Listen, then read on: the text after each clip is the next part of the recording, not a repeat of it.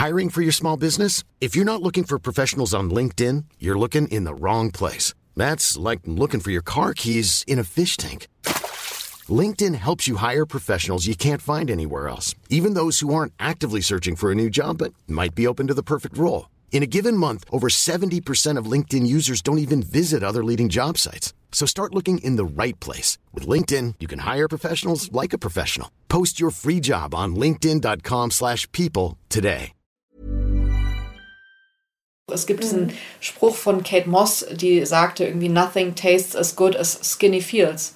Und dem würde ich komplett widersprechen. Ja. Sie hat einfach noch kein gutes Züricher Geschnetzeltes genau, gegessen. und noch kein leckeres Butterbrot gegessen. Ja. Aber ich finde, es gibt ganz viel, das besser schmeckt, als sich dünn sein anfühlt.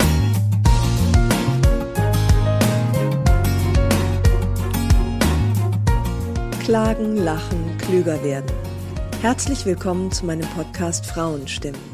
Frauenstimmen, das sind alle 14 Tage sonntags ermutigende Gespräche mit mutigen Frauen über das Loslassen und das Aufbrechen, das Verlieren, das Suchen und das Finden.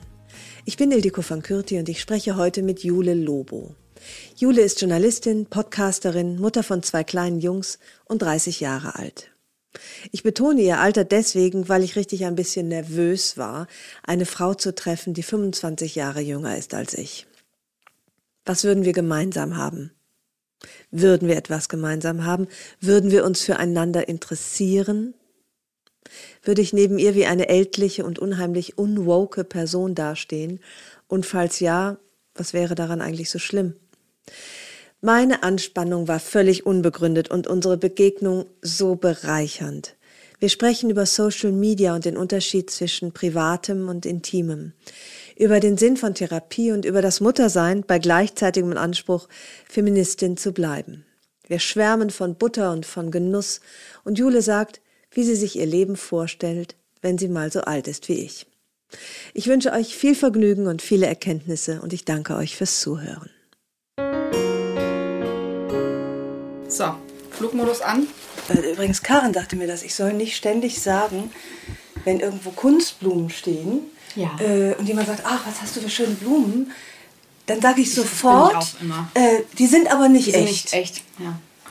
Oder ebenso, wenn sie sagt, ach, die Hose ist aber schön, sage ich, ach, ganz billig geschossen. So, so Tiefstapeln. Ja. Und dann hat Karen gesagt, ich soll das nicht machen. Ehrlich gesagt, ich finde das aber ganz sympathisch. Ich, Ich mag auch. das an Frauen. Also, wenn ich dir jetzt sage, oh, das was für ein tolles Kleid. Wenn man dann sagt, ah, das gibt es bestimmt noch bei sowieso. Also, sowas, sowas Ja. Verbindendes sagen Frauen oft nicht nur, ja, mir gefällt es auch sehr Ja, gut. weiß ich doch, dass es toll ist. Ja, genau. Ja. Oder? Ich finde es auch So- sympathisch, aber ich habe das mit den Plastikblumen auch. Übrigens habe ich den Tipp von unserer Freundin Karin, ähm, mit Plastikblumen auch zu arbeiten, weil das, A, weil es sonst einfach unfassbar teuer ist, wenn man 100 Blumenorte in der Wohnung hat. Und Karin hat mir sogar gesagt, wenn man Plastikblumen zwischen normale Blumen macht, dann fällt es gar nicht auf. Und ich bin jetzt in diesem Plastikblumen-Game drin. Bist und, du Ja. bist eingestiegen? Ich bin eingestiegen, man kann sich ja auch reinsteigern dann da und äh, ich finde es aber total toll. Und mir geht es aber auch so, dass ich immer noch dazu sagen muss, wenn dann Leute sagen, das ist ein toller Strauß, ich, ja, aber die Tulpe, die ist nicht echt, das ist eine Plastikblume. Als hätte man irgendwie so eine Offenlegungspflicht. Ja, aber ehrlich gesagt, ähm, wie gesagt, ich mag das ganz Offenlegungs... Guck schon, klingelt's. Kaum sitzen wir, klingelt's. Ähm, So. Offenlegungspflicht. Und ich finde, dass Frauen es einem da aber auch, auch eben oft leicht machen, weil ich das ganz gerne mag, dass wenn man sagte, ah, du bist aber schlank geworden, Ja. sie dann sagen, ja, aber ach, ich bin schon wieder auf dem Weg nach oben oder so, Ja. um, um jemanden anders mit ins Ja. Boot zu holen. Ich, ähm, ich mag es gerne. Also, äh, Ich mag es auch gerne, wobei ich auch manchmal merke, mir fällt es dann auf, dass andere Leute, mein Mann zum Beispiel macht es gar nicht. Und er wird deswegen oft dann auch, ich, ich weiß gar nicht, was das richtige Wort dafür ist. Ich glaube, unnachgiebiger oder gestandener wahrgenommen. Und ich merke, dass ich zwar das total mag, eigentlich so ein bisschen entgegenzukommen und zu sagen, ja, aber es war gar nicht teuer und ja, es ist aber gebraucht gekauft.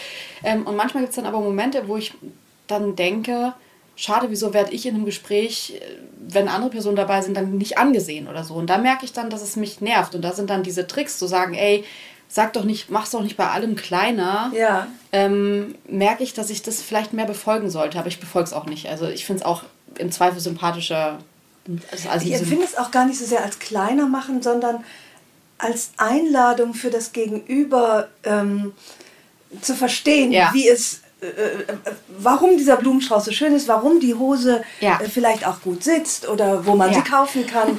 Also gleich so, eine, so, so, ein Gespräch zu eröffnen. Und, aber ich gebe dir recht, dass äh, Gestandene geht dabei vielleicht äh, ja, weiß ich nicht. Oder ich glaube, dass ich würde es als sozial intelligent einstufen, Menschen da abzuholen und mitzunehmen und das Gefühl zu haben, was ich so wie so ein roter Faden durch mein Leben zieht, ist so es recht machen wollen. Ich möchte, dass Ach, sich Leute wohlfühlen, dass es mhm. allen gut geht und dass es mir gut geht und mir geht es gut, wenn es anderen gut geht und ähm, ich finde das eigentlich total einen starken Wesenszug und der wird da manchmal ausgenutzt und manchmal ist es doof, dass man den hat, aber ich würde trotzdem unterm Strich sagen, dass es eine Stärke ist, Leute abholen zu wollen und zu sagen, hey, die Hose, danke, dass du mir das sagst, aber du, die kannst du ganz, die kannst du da auch nachkaufen. Wenn die Sale haben, ist es total toll, dann ist es auch nicht mehr so teuer, oder was man dann ja, sagt. Ja, ja, ja.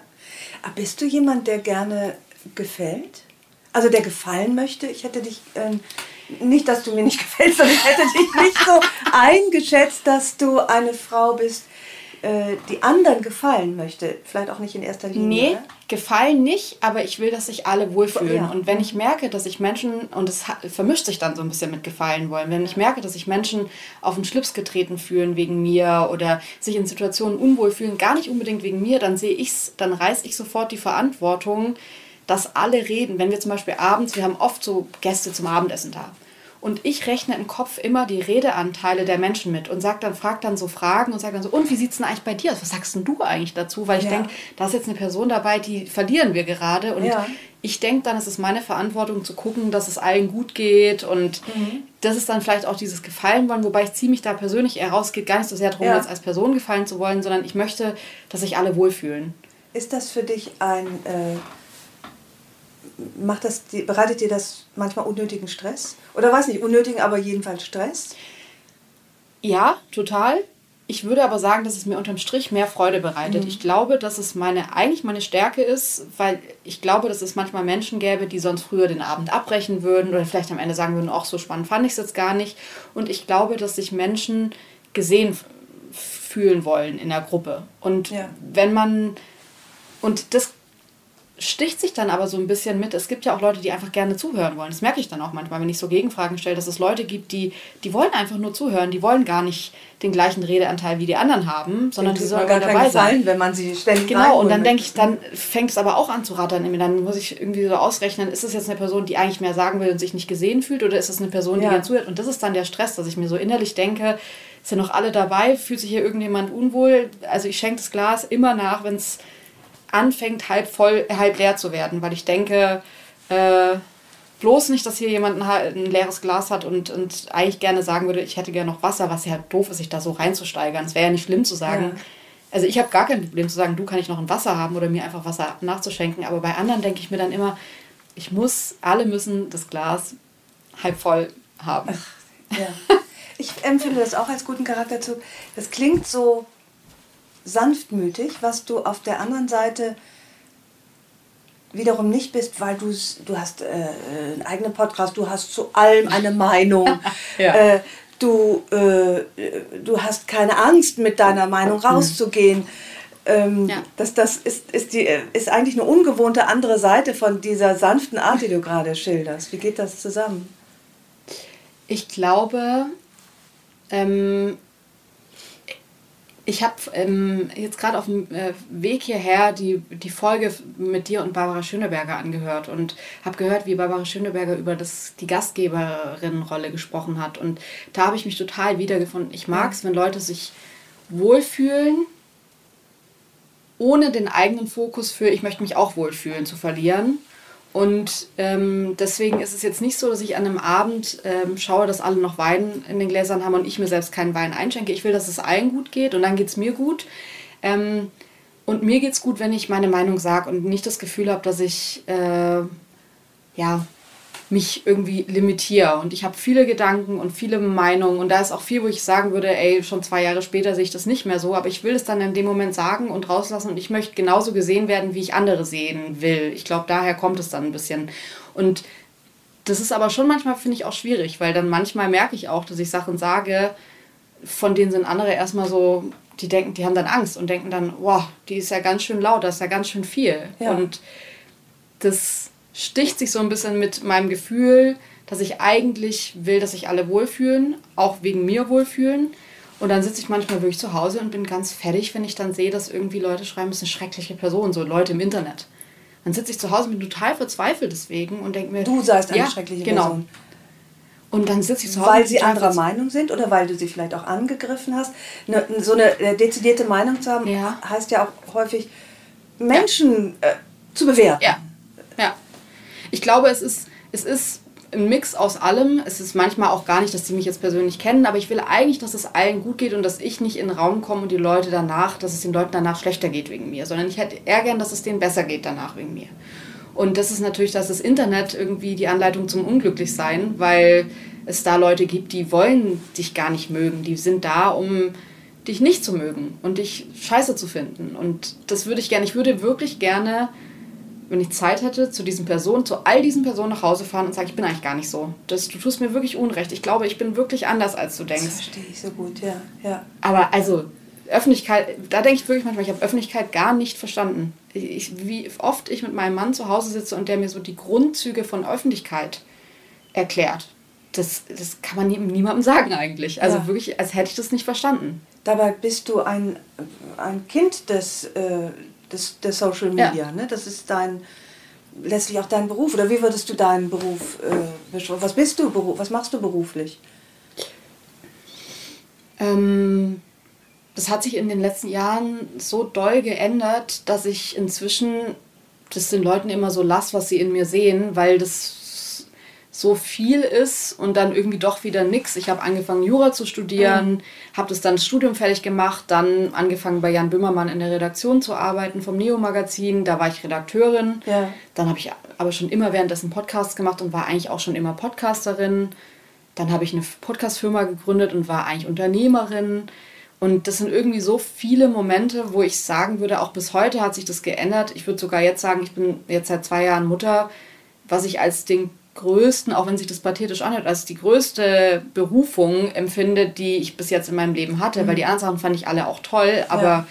das kommt ja dann auch dazu und ich würde eigentlich manchmal gern pausenlos über die Kinder reden, weil ich das so, ja. ich finde, das ist so ein, ich finde es verrückt, dass Leute Kinder haben und dann nicht den ganzen Tag drüber reden, sondern so über die Arbeit den ganzen Tag reden, wo man sich denkt, das ist doch lächerlich, das ist doch lächerlich, wenn man ja. sich überlegt, dass ihr Kinder zu Hause habt. Ja. ja. Du machst jedenfalls äh, du bist öffentlich sichtbar und ich fand es interessant, dass du sogar sagst, du sprichst mit deinem Mann, Sascha Lobo, der ja ein Experte in Sachen Social Media und Öffentlichkeit und auch, hm. der weiß immer eigentlich alles, finde ich. Ne? Also, Oder er tut zumindest so. Ja, tut zumindest so. Ach, meiner auch. Ich glaube, meiner tut auch nur so, als wüsste er alles. Jedenfalls, wir haben Männer, die so tun, als wüssten sie alles. Ähm, also die Öffentlichkeit ist, ist schon auch deine Heimat und mhm. gleichzeitig sagst du, du hast im Grunde nicht verstanden, wie die funktioniert. Wo hapert es denn? Ähm, An deiner Verletzbarkeit dann doch? Oder, oder Ja, und auch, ich glaube, ich habe ein ganz eigenartiges Verständnis von Öffentlichkeit. Für mich ist Instagram irgendwie so mein Heimathafen. Das ist so das, wo ich teile, was ich so für ein schönes Brötchen morgens gebacken habe und wie gerade meine Gartenpflanzen mal wieder nicht funktionieren und wie neue Podcast-Projekte laufen oder die Arbeit läuft. Also für mich ist es wie so ein äh, eigentlich wie so ein öffentlicher Schreibtisch, wo man so sieht, da liegt dann ein Post-it drauf, da muss man noch den anrufen, da muss man noch das machen, da steht aber auch ein Bild von den Kindern. Und das machst du warum? Ähm, ich habe das angefangen, weil es mir Spaß macht. Ähm, und es macht mir zu teilen auch immer noch Spaß. Ich mag es, Dinge zu teilen, Leute teilhaben zu lassen, meine Gedanken auszutauschen. Ähm, merke aber, und ich glaube, das ist tatsächlich erst so mit ähm, der Beziehung mit Sascha dazugekommen, dass ich das nicht mehr einfach so machen kann. Vorher konnte ich das machen und den Leuten war es entweder egal oder sie waren interessiert.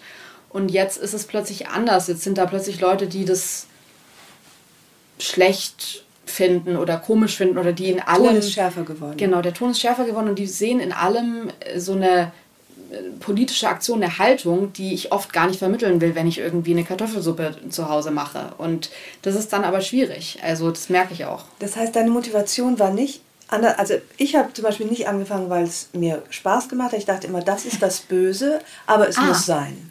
Ah, äh, so, äh, also so im Verlag ja. sagt man, ja, ja, muss Alle schon sagen, irgendwie man das muss auch, Instagram machen. Ja, man muss Instagram machen und äh, dann habe ich äh, angefangen damit und hatte irgendwie das ein halbes Jahr gemacht und dann habe ich eine Predigt bekommen von meinem Freund David, sagte, du zerschießt dir dein Hirn und du bist doch jemand, der für lange Geschichten steht und für auf, du brauchst deine Aufmerksamkeit, mhm. da, du tust dir nichts Gutes. Dann habe ich das sehr mühevoll gelöscht, war gar nicht so leicht. Alle entsetzt, also die ja. vom Verlag und, äh, und so, äh, was ich da getan hätte. Und dann äh, habe ich aber auch wieder angefangen, weil ich ja auch einen Podcast mache und das letztlich für mich der einzige Kanal ist, um Werbung zu machen für das, mhm. ähm, äh, wofür ich Werbung machen möchte. Für meine Bücher, für meine Veranstaltungen, für meinen Podcast. Also bei mir war das praktisch ein berufliches, angebliches Muss. Und äh, dass es mir Spaß macht, traue ich mir immer noch nicht so ganz einzugestehen. ja. Eigentlich. Und das war es aber bei dir nicht. Du hattest nicht das Bedürfnis, auf deine Projekte hauptsächlich aufmerksam zu machen, sondern du wolltest. Na, die Idee war immer zu sagen, dafür bin ich dann halt schon mit Instagram aufgewachsen und wusste, wie der äh, Mechanismus funktioniert. Ähm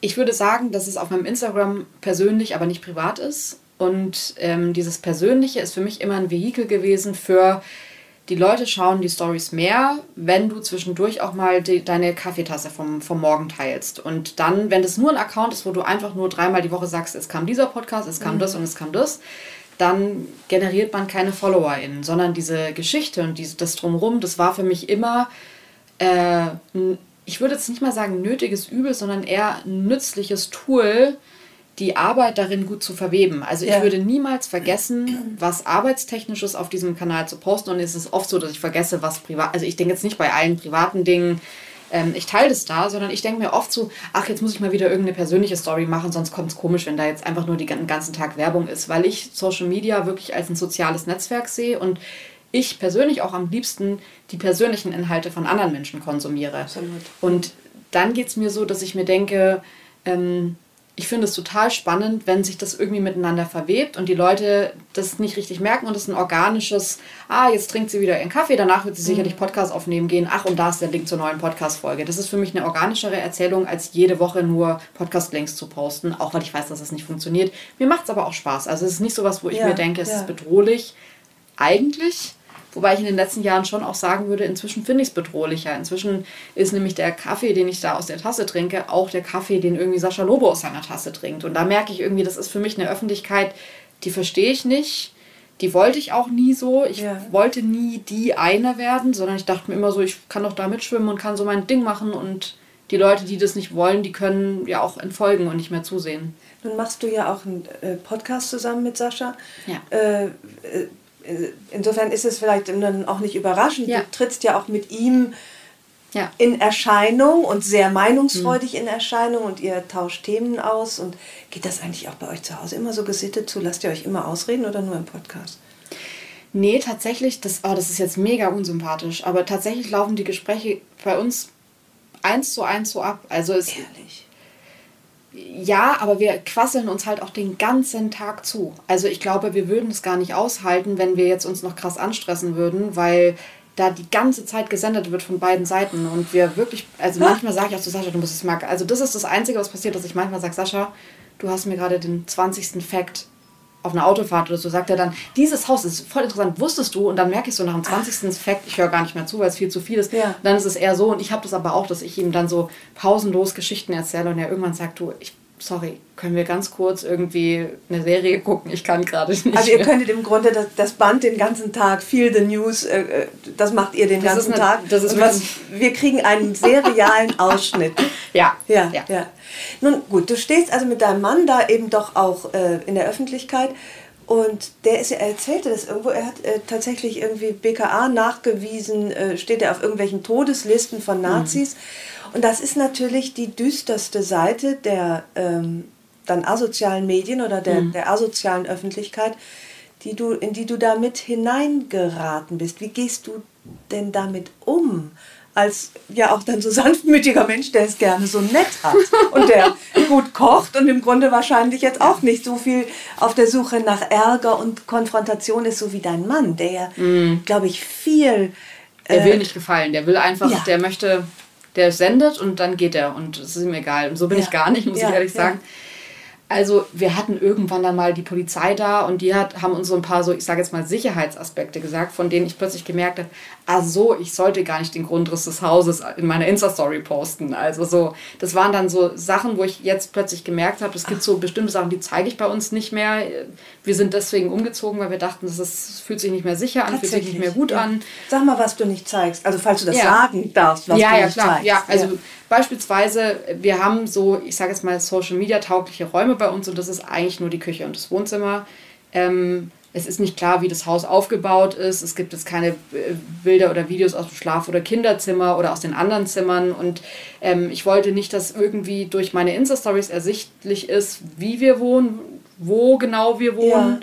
Ja. Ähm, dann war es für mich auch, das war meine Entscheidung, dass wir die Kinder nicht zeigen. Sascha hätte das gerne gemacht, weil er, er total für die Sichtbarkeit von Kindern im Internet ist, ist und von er? Familie. Ja. Ach.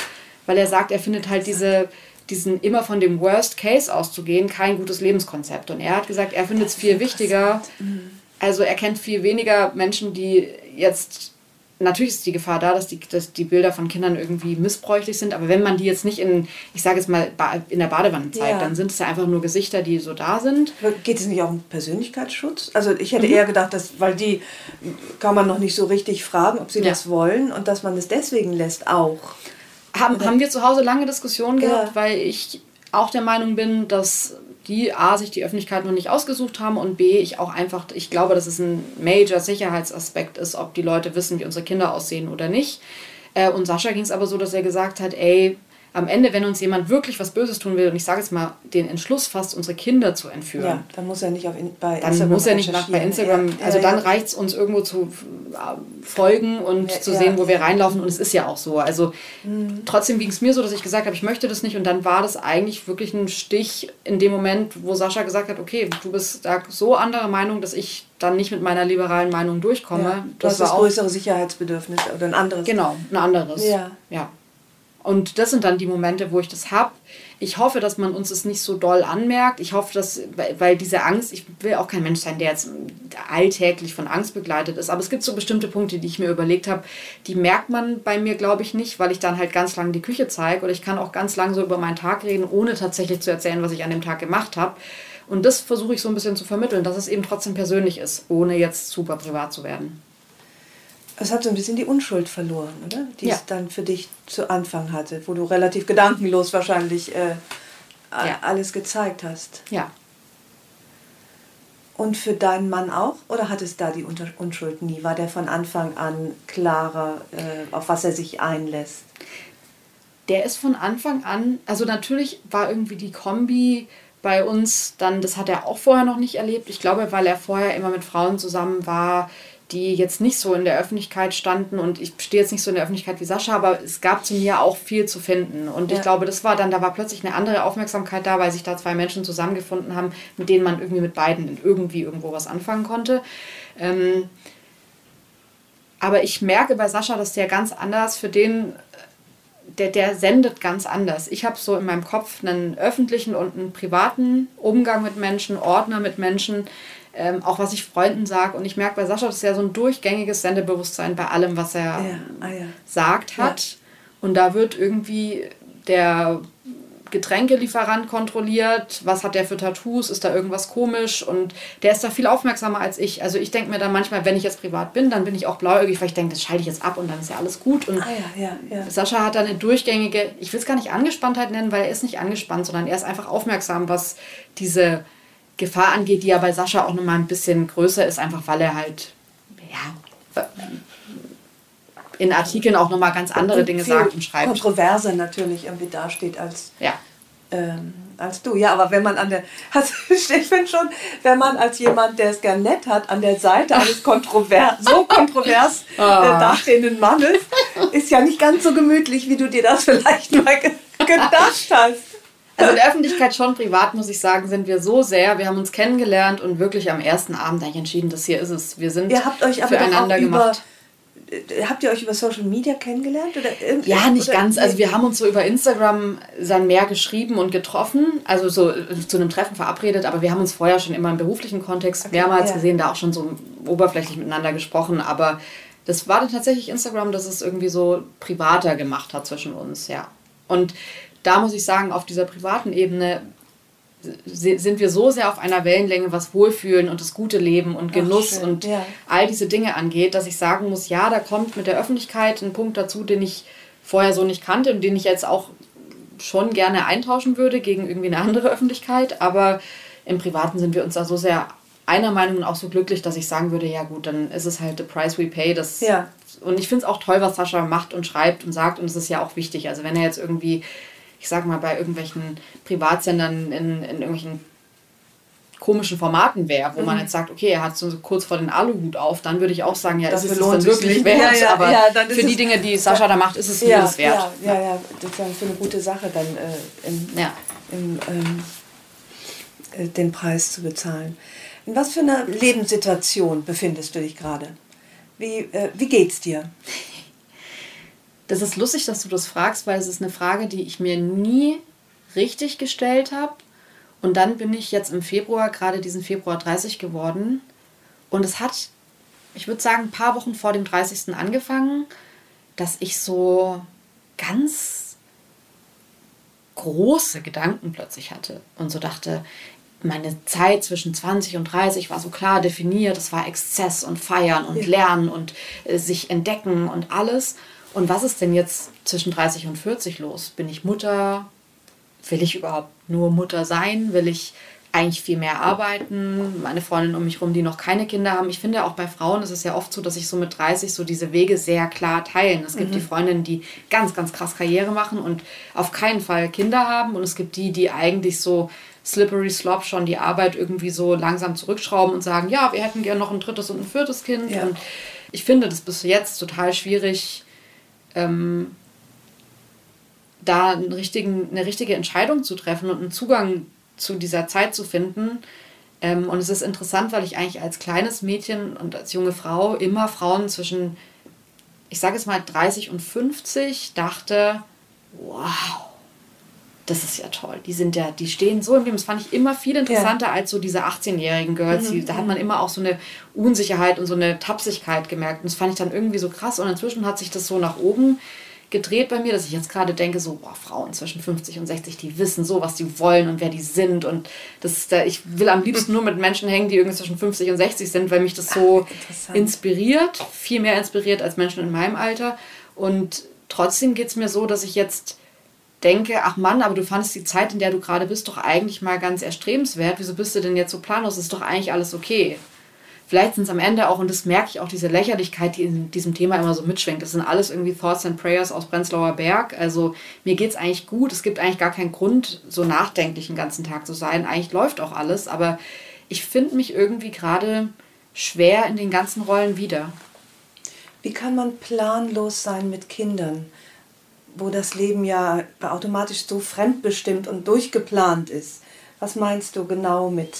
Äh ich glaube, ähm, gerade das ist der Punkt, dass man halt plötzlich das Gefühl hat, wenn man Kinder hat, ähm, dass man nicht mehr, ich, ich empfinde mich gerade nicht als die Fahrerin in meinem Leben, sondern ich ja. habe das Gefühl, die Kinder sind die Fahrer mhm. und ich bin die Beifahrerin und ähm, ich finde das komisch. Ich finde das ganz, ja. ganz, einen ganz eigenartigen, wunderschönen, aber auch sehr eigenartigen Kontrollverlust, was meine Selbstbestimmtheit angeht. Und ich finde das total schwierig, damit zurechtzukommen. Und ich finde, da sind ganz viele auch so Schuld, innere Schuldzuweisung. Muss ich mehr arbeiten, dass die Jungs dann sehen, dass ich eine Mutter bin, die auch gearbeitet hat? Muss ich weniger arbeiten, weil sie mir eigentlich danken werden, dass ich da bin? Und was, was wollen die eigentlich von mir? Das ist interessant.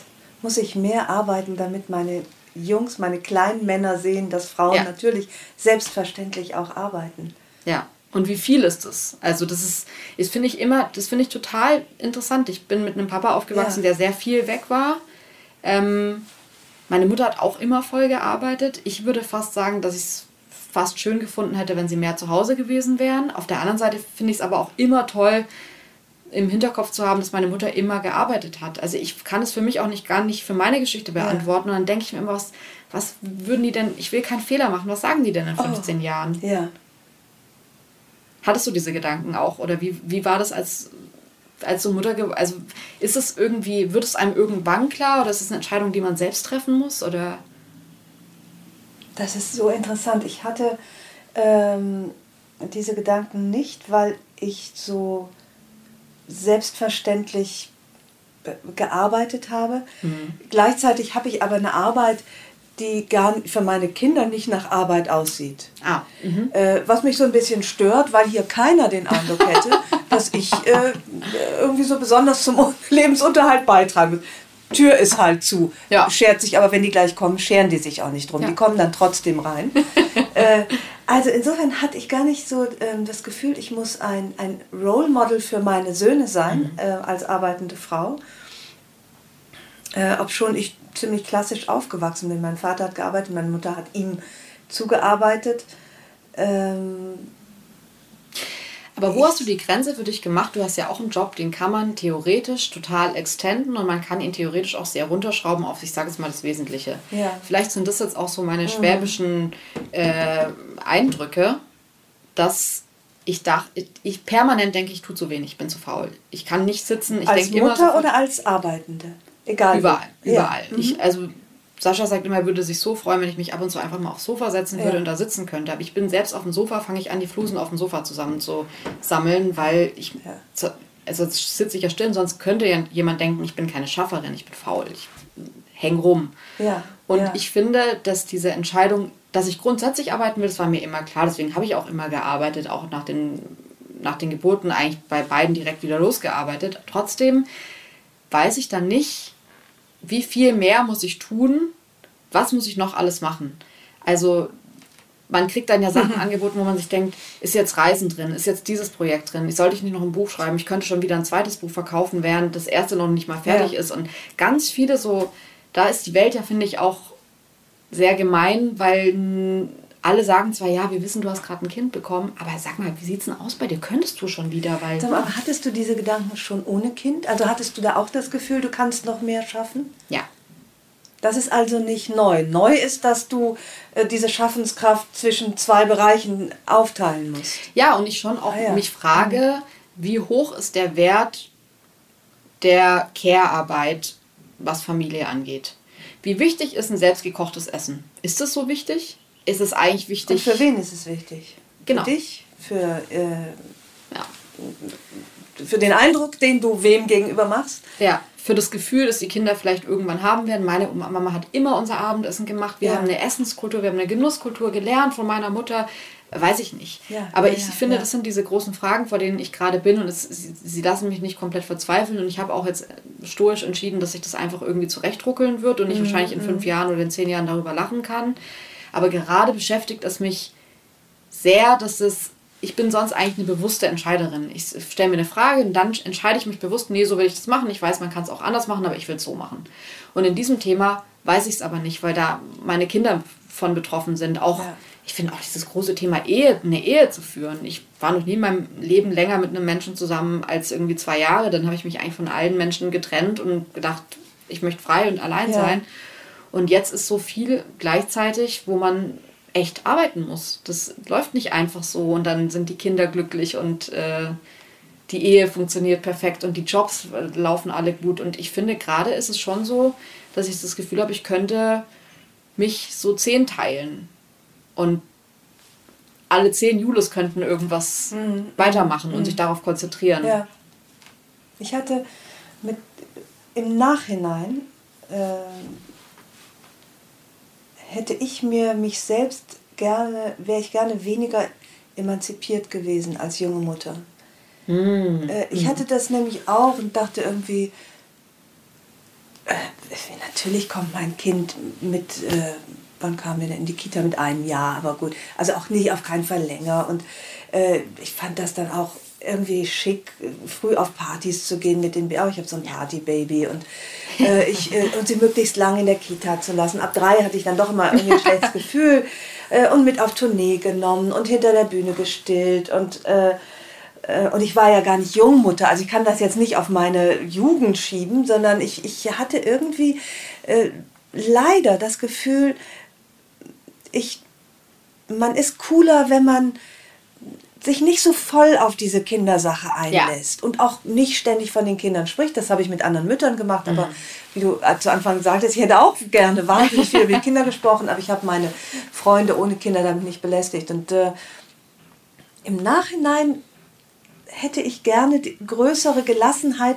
gehabt, so richtig mich, mich so planschkuhhaft in dieses wunderbare Muttersein und Essen kochen. Ich habe immer nur Gläschen ja. und abends gute, aber eben doch Fertigkost und was gar nicht aus unbedingt Zeitmangel, sondern weil ich innerlich, finde ich, noch nicht bereit war, diesen, diesen Backlash, mhm. den, äh, für, äh, als dass es sich für mich anfühlte, zuzulassen und zu sagen, weißt du was, jetzt bleibe ich zwei Jahre zu Hause. Weil diese Zeit ist, ist so eine, wie du sagst, das ist so eine wunderbare Zeit und wenn man die Möglichkeit hat, sie auszukosten und keinen Mann, der sich dazu reinmischt und auch ja. zu Hause bleiben will, äh, oder ja. das eben teilt. Also, ähm ja, wobei ich mich das auch immer frage, ich habe es bei jeder Schwangerschaft, ich habe das bei der ersten, von der erst, von der nullten, von der keine Schwangerschaft auf die erste und dann von der ersten auf die zweite gedacht, ich werde stillen und ich werde diesmal das Wochenbett genießen und dann werde ich ganz lange nicht arbeiten und ich werde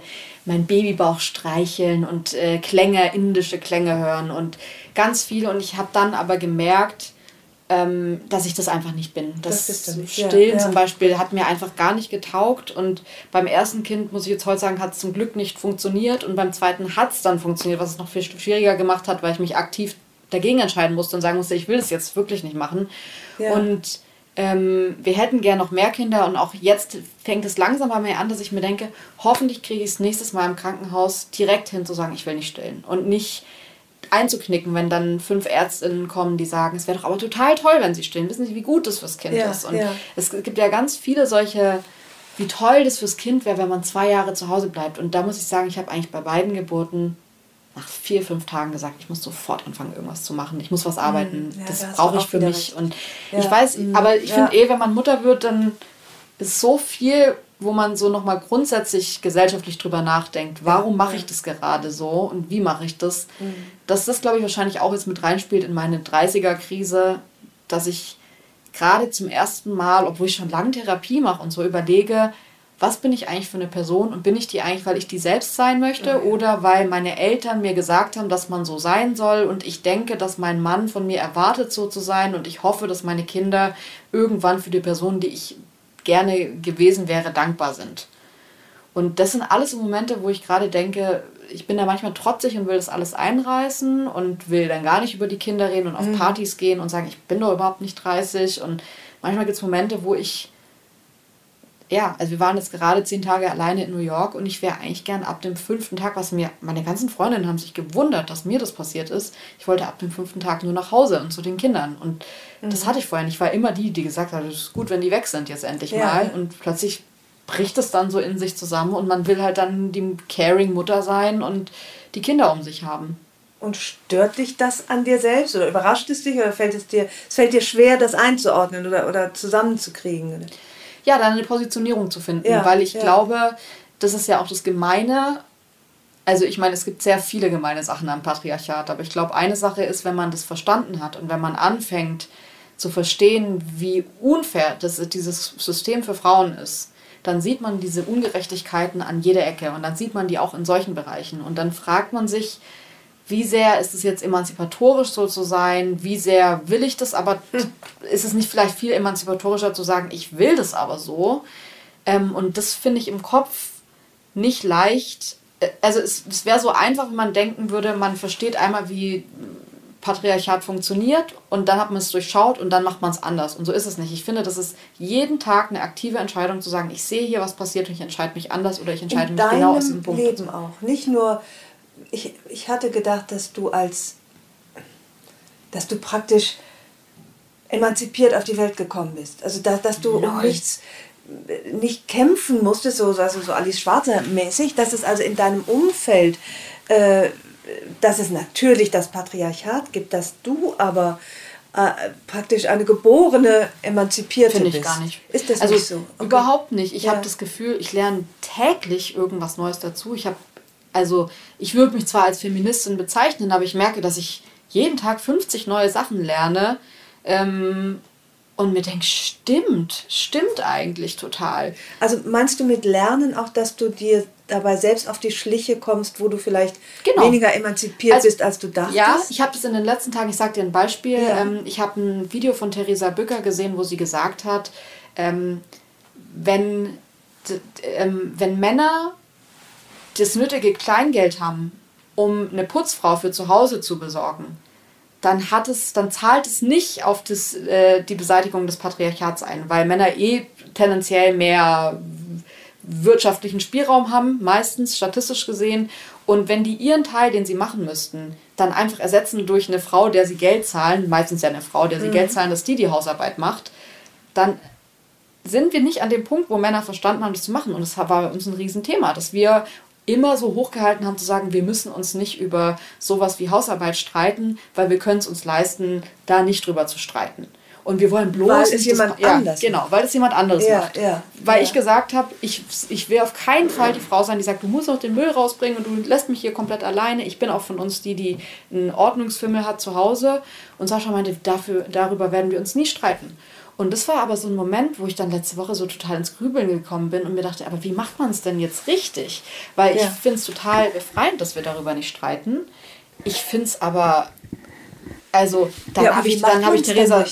Ja, weiß ich nicht. Und ich finde, so gibt es 100 Fragen jeden Tag, ähm, wo, wo ich dann plötzlich anfange, auch so Pseudokämpfe zu Hause zu führen, weil ich sage, aber es ist nicht richtig, wie wir es gemacht haben. Wir müssen das nochmal neu verhandeln. Und Sascha sagt, stimmt, das ist mir gar nicht aufgefallen. Oder er sagt, sehe ich überhaupt nicht. Ich sage, sag mal, spinnst du eigentlich? Ich dachte, du bist Feminist. Du bist ja gar kein Feminist. Das ist ja aber wahnsinnig anstrengend, oder?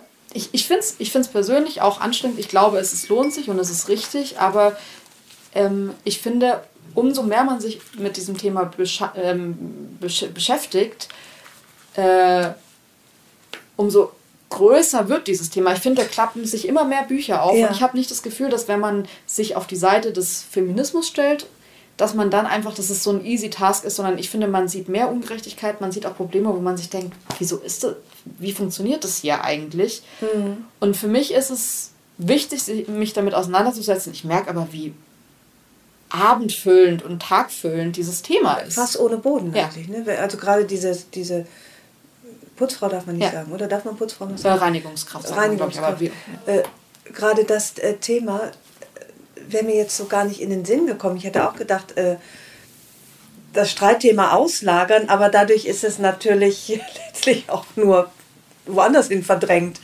patriarchal woanders hin verdrängt sozusagen.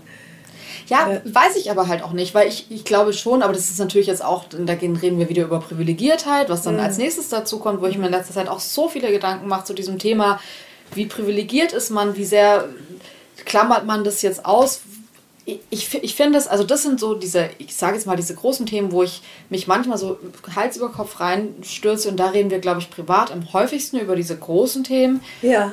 Ach, und manchmal habe ich aber den Drang, ich sage es mal doof, nach Brandenburg rauszuziehen, mir fünf Schafe zu kaufen und dann den ganzen Tag rumzugärtnern und als erstes mal das Handy in den äh, See zu ja, werfen, weil ja, ich empfinde schon, ja.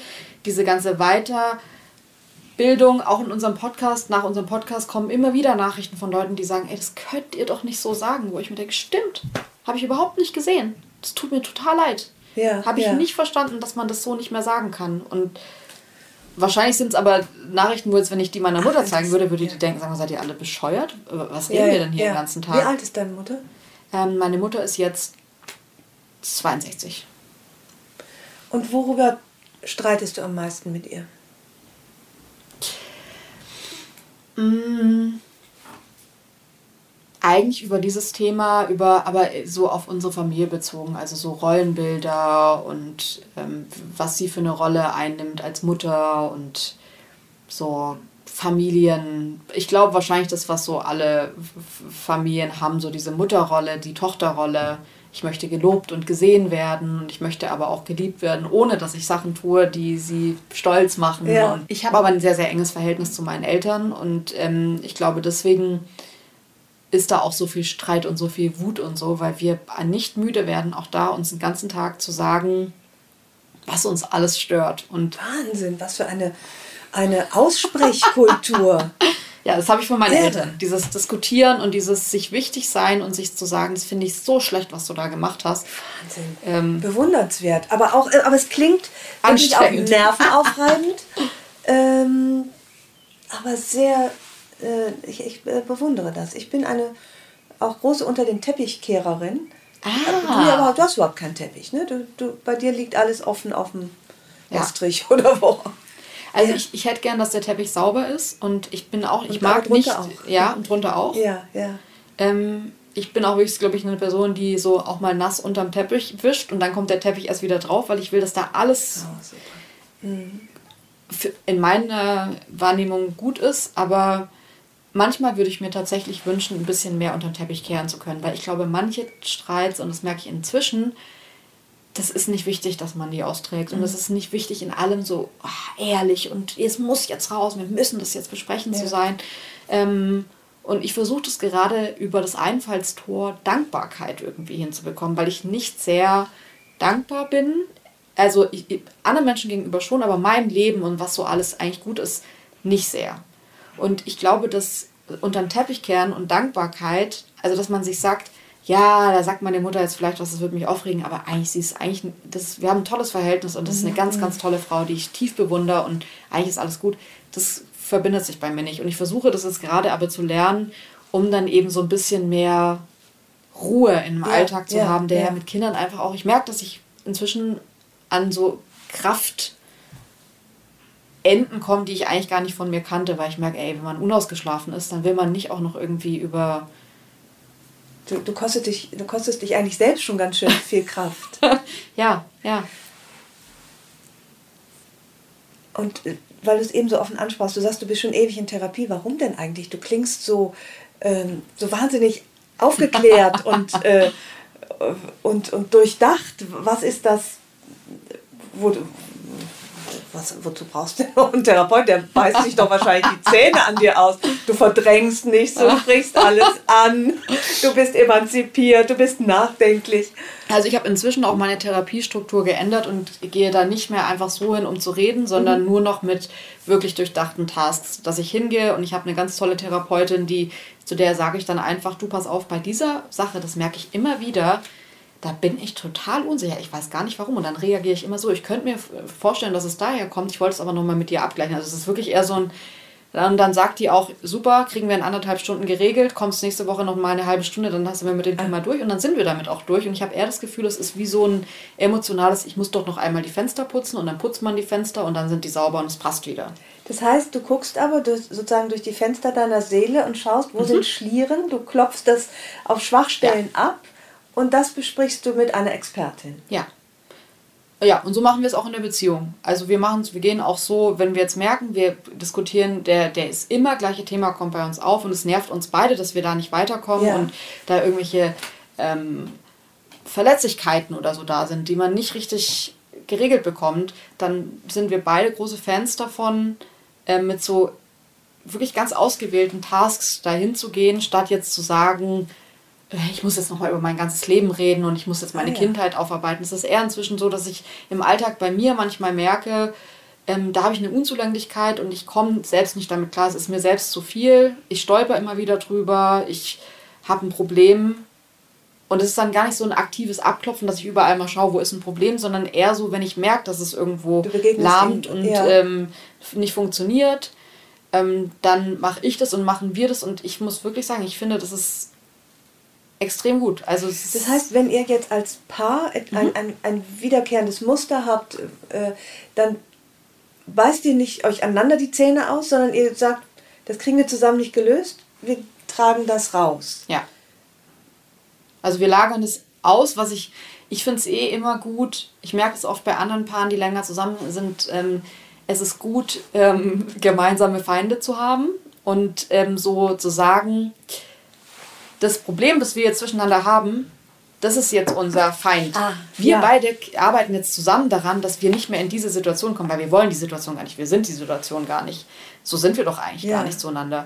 Und ähm, das hilft mir total und uns total, dann was wirklich zu lösen, weil man dann irgendwie sagt, okay, das sind wir ja eigentlich gar nicht. Wir kommen immer wieder in diese Situation, aber da müssen wir jetzt schauen, wie wir das machen. Und beackern wir das zusammen und sind danach, können uns danach genauso lieb haben wie davor, weil wir denken, ja, das kann man gut beackern. Und das finde ich, kann man auch gut alleine machen, dass man sagt, das bin ich eigentlich gar nicht. Ich will doch gar nicht so sein. Wieso bin ich denn in der Situation immer plötzlich so komisch? Ja. Ähm, und dann bearbeite ich das und dann ist es oft weg. Manchmal kommt es nochmal so hoch und da muss man halt nochmal hingehen. Aber eigentlich habe ich so alles gut wegbekommen, was für mich eine Befreiung ist. Aber Kann, sind wir wieder beim. Du ein Beispiel nennen, ohne dass es zu intim wird? Also, wo mhm. du sagst, da, da war diese Schliere auf der Fensterscheibe, irgendwas, was dich, äh, was dir immer wieder begegnet ist? Mm, ja, es sind tatsächlich jetzt, ich sage jetzt mal eher Kleinigkeiten, aber ich überlege jetzt gerade, mm, was wir total haben, das ist nur eine Kleinigkeit im Alltag, das.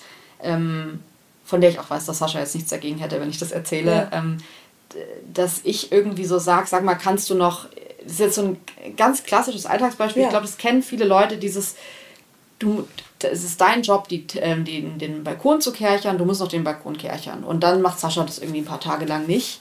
Und dann bin ich so eine, wenn ich eine Aufgabe bekomme, dann mache ich die sofort. Und Sascha ist dann so, ja komm, ich mache das irgendwann und dann macht er es zum späteren Zeitpunkt oder vergisst es. Und wir haben uns aber beide so nicht in der Situation gefallen, dass ich dann immer die bin, die sagt, sag mal, du hast es wieder nicht gemacht und du, ich habe doch gesagt, du sollst es machen. Und er sagt, Alter, darf ich das bitte zu meinen Konditionen machen oder bin ich jetzt hier irgendwie dein äh, Terrassenkercherer? Und dann haben wir beide gemerkt, ey, wir kommen da nicht weiter. Und wir haben dann irgendwie so dieses Ding, dass wir so sagen, okay, jetzt nochmal so ganz objektiv, was können wir jetzt hier tun? Dann gehen wir beide so einen Schritt zurück und da haben wir aber zum Beispiel gemerkt, wir kommen immer wieder in die Situation. Das sind ja nur so kleine Alltagssituationen, aber das nervt so, wenn man da permanent ja. wieder reinkommt, dass wir gesagt haben, wir müssen jetzt einfach einmal zu der Therapeutin gehen und mit der besprechen, was können wir da tun? Was können wir tun, um nicht in so eine Situation zu kommen? Und es war so ein einfaches Ding. Vielleicht ist es auch was, wo andere Leute sagen, ja cool, dafür muss ich gar nicht zum Therapeuten gehen oder zur Therapeutin. Aber für uns war das nicht klar, dass ich anders kommuniziere als Sascha und dass es tatsächlich einfach hilft zu sagen, kannst du das bitte, weil ich gehe halt davon aus, dass Sascha das zu meinen Konditionen erfüllt. Und wenn ich sage, mhm. bekercherst du die Terrasse, dann macht er das sofort, was er nicht macht, weil er Sascha ist. Und die Therapeutin meinte, ich muss einfach dazu sagen, das, was ich nicht sage, aber mir eigentlich still erhoffe, dass ich was sage und er macht es sofort, dass ich dann sage, kannst du das bitte bis übermorgen machen. ist mir wichtig, dass es das bis zum Wochenende gemacht ist. Ja. Und dann kann er sagen, nein, kann ich nicht oder ja, kann ich. Und das ist so ein einfacher Zusatz, der uns aber geholfen hat und seitdem war das kein Thema mehr. Und auch für das Leben mit Söhnen und heranwachsenden Söhnen sehr, sehr wichtig. Ganz klare Ansagen und nicht hoffen, dass ja. das Ungesagte verstanden wird. Ist es, weil du gerade gefragt hast und meinst, mit dir ist doch alles eigentlich, also du wirkst so aufgeklärt, ist es, ist es so, dass du Therapie eher als was ansiehst, was man so macht, wenn man jetzt ein großes Trauma zu verarbeiten hat? Oder, weil ich muss ehrlich sagen, bei uns ist es was sehr Alltägliches in unserer Familie, würde ich jetzt mal sagen. Ähm, das ist gar nicht so leicht für mich zu beantworten, weil ich eine Zeit lang, ich habe auch ganz viel Therapieerfahrung mhm. ähm, und ha, habe das dann irgendwann auch genossen als wirklich ein, ein Add-on zu einem, äh, wie eine Beratung, also ja. ein, äh, wo ich Themen mit einer Expertin bespreche, die mich beschäftigen. Äh, und habe den Zustand sehr genossen, bis meine Therapeutin sagte, so jetzt reicht's. Das ist hier, ja. äh, das ist keine Wellnessbehandlung, Sie brauchen mich nicht mehr. Es gibt Leute, diese Zeit, die ich Ihnen schenke, die brauchen andere Leute dringender. Ja. Ähm, sagte, das ist halt nicht wie Fußpflege oder ich bin auch keine, kein Coach, sondern Therapeutin. Und äh, das hat mich irgendwie verunsichert. Wenn ich jetzt höre, wie selbstverständlich du mit, mit Kleinigkeiten meine ich nicht wert, aber nicht Trauma, ja. sondern ne, Alltagsproblem dahin gehst. Hm, ja, jetzt da bin ich wieder, bin ich jetzt gerade wieder unsicher geworden. Mit was darf man eigentlich in Therapie gehen? Ich hatte diese Überlegung auch und deswegen gehen wir zu einer Therapeutin, die ähm, auch Coachin ist und die das aber, also die keine ähm, Kassenpatientinnenplätze äh, anbietet oder ja, nimmt, ja. weil ich auch dachte, ey, wenn es Leute gibt und ich kenne, wenn man so mal auf Twitter Deutschland Depressionen sieht, da warten so viele Menschen auf ja, Therapieplätze, dass ich mir denke, und wir gehen dahin wegen irgendwie einem Kerchern von der Terrasse, das kann doch nicht mhm. sein, mhm. weil ich auch dachte, das würde sich für mich nicht gut anfühlen und habe das dann über den Einfallsweg gelöst, dass ich gesagt habe, okay, wir sind Selbstzahler, wir zahlen es aus einer eigenen Tasche und gehen jetzt nicht irgendwie, also ich glaube, man würde nicht mal beim Hausarzt irgendwie eine Überweisung bekommen, wenn man sagt, uns geht es um hier um die ungekercherte Terrasse. Mhm. mhm. Ähm, ähm, aber ich, mir ist es das trotzdem wert, obwohl es dann natürlich im Verhältnis viel Geld für ein bisschen äh, Beratung in kleinen Dingen ist. Aber ich glaube halt, also ich würde wirklich gern mit Sascha zusammen alt werden und sterben irgendwann. Und ich habe schon das Gefühl, dass eine Ehe echt viel Arbeit ist. Und oft nicht mal Arbeit, dass wir da zusammen hingehen, sondern ich auch alleine hingehe ja, ja. und an mir selbst arbeite. Und das finde ich leichter durch äh, Coaching oder durch eine Therapie und finde ich schwerer. Oder ich merke einfach, dass ich manchmal länger brauche. Ich würde gar nicht sagen, dass man da selbst nicht draufkommt, aber mhm. ich brauche manchmal echt lang, bis ich es dann checke, weil ich auch einfach sackstur bin. Ich, ich fühle mich gerade wie deine Mutter, die wahrscheinlich sagen würde, Mann, ihr macht euch aber auch wirklich Gedanken. ja, das sagt meine darüber, Mutter auch echt Dass man mit der Therapie eben noch jemand anders einen Platz nehmen, wegnimmt. Ich war da ja nicht drauf gekommen, sondern meine Therapeutin hat mich beiseite geräumt. Äh, das ist schon, ist das, ähm, ich habe im Vorfeld zu diesem Gespräch mit einer Freundin so ein bisschen besprochen auch und sie sagte, ach du, das klingt allerdings alles so ein bisschen ältlich, was du da fragst. Und dann dachte ich, ja und? Also ich meine, ja. es sind 25 Jahre zwischen uns und ich finde, ähm, das ist ganz schön viel. Das hat mich auch so ein bisschen nervös gemacht, weil ich kenne äh, lustigerweise kaum Frauen oder Menschen in deinem Alter. Ich habe viel mit Zwölfjährigen zu tun, manchmal mehr als mir lieb ist, 16. Das ist auch ein komischer Satz, wenn man äh, nicht weiß, dass du Kinder hast, dann ist es so ein bisschen, ah, okay. Und dann ist aber sozusagen, weiß ich nicht, zwischen 16 und 40 äh, habe ich gar nicht so viel Kontakt und war so ein bisschen unangemessen aufgeregt, weil ich dachte, was, was verbindet uns? Äh, und gibt es etwas, was für deine Generation und ich, ja, ich weiß, es klingt ältlich, ist jetzt aber egal, vorausgeschickt, gibt es irgendwas, was für deine Generation typisch ist? Du sagen würdest, ja, das, da kannst du eigentlich jede 30-Jährige fragen, da wirst du was Ähnliches hören. Also ich glaube, dass die sozialen Medien ähm, für meine Generation schon sehr typisch sind. Sie sind was Selbstverständliches. Es gibt ganz, das merke ich total oft, weil ich ja, um ehrlich zu sein, auch eher, mein Sascha ist jetzt, wird jetzt 48 diese Woche. Ja. Ähm, mhm. Ich muss sagen, wir haben tendenziell auch eher Freunde, die älter sind als Sascha. Also das heißt, ich hänge jetzt auch nicht wahnsinnig viel mit Menschen in meinem mhm. Alter ab. Mhm. Ich merke nur, dass in diesen Kreisen, ähm, A, was ich total schade finde, ich finde ich habe das Gefühl, dass das eher von dann deiner Generation kommt, diese Angst, ältlich zu wirken oder Sachen zu sagen und dann zu denken, oh, die ist ja viel Voker oder was man dann so denkt. Woke, genau, ja. das Wort wurde mir Vogue. auch. Oh, das klingt aber gar nicht woke. Ich so, weißt du, ist mir doch scheißegal. Genau. Ich, das bin ich doch auch gar nicht. Ja, Muss und ja ich finde cool sein. Aber und ich ja. finde, dass wir da gerade ein großes Problem in unserer Gesellschaft haben, dass man so tut, als wäre Wokeness der einzige und erstrebenswerteste Zustand. Und ich finde, da wird so ein bisschen ausgeklammert, dass es einfach andere Generationen gibt, die anders sozialisiert wurden und nicht den Zugang, nicht die das Interesse mhm. an Themen haben. Und was ich spannend finde, ist, sich auszutauschen. Ich finde es komisch, mich mit Leuten zu treffen, die sagen, es interessiert mich nicht, was du sagst, weil du bist 30 und du hast noch nichts im Leben gesehen. Ähm, aber wenn man das überwunden hat und sich gegenseitig interessant findet, finde ich es schade, dass ähm, so viele Leute dann denken, oh, mit der kann man, ich, ich, ich gender ja gar nicht oder so Sachen, wo man ja. sich so denkt, das ist, ich achte da null bei anderen drauf. Ich mache es selbst, aber ich achte jetzt bei anderen nicht drauf und manchmal passiert es mir auch, dass ich es überspreche oder so. Aber du machst es fast selbstverständlich, das Gendern.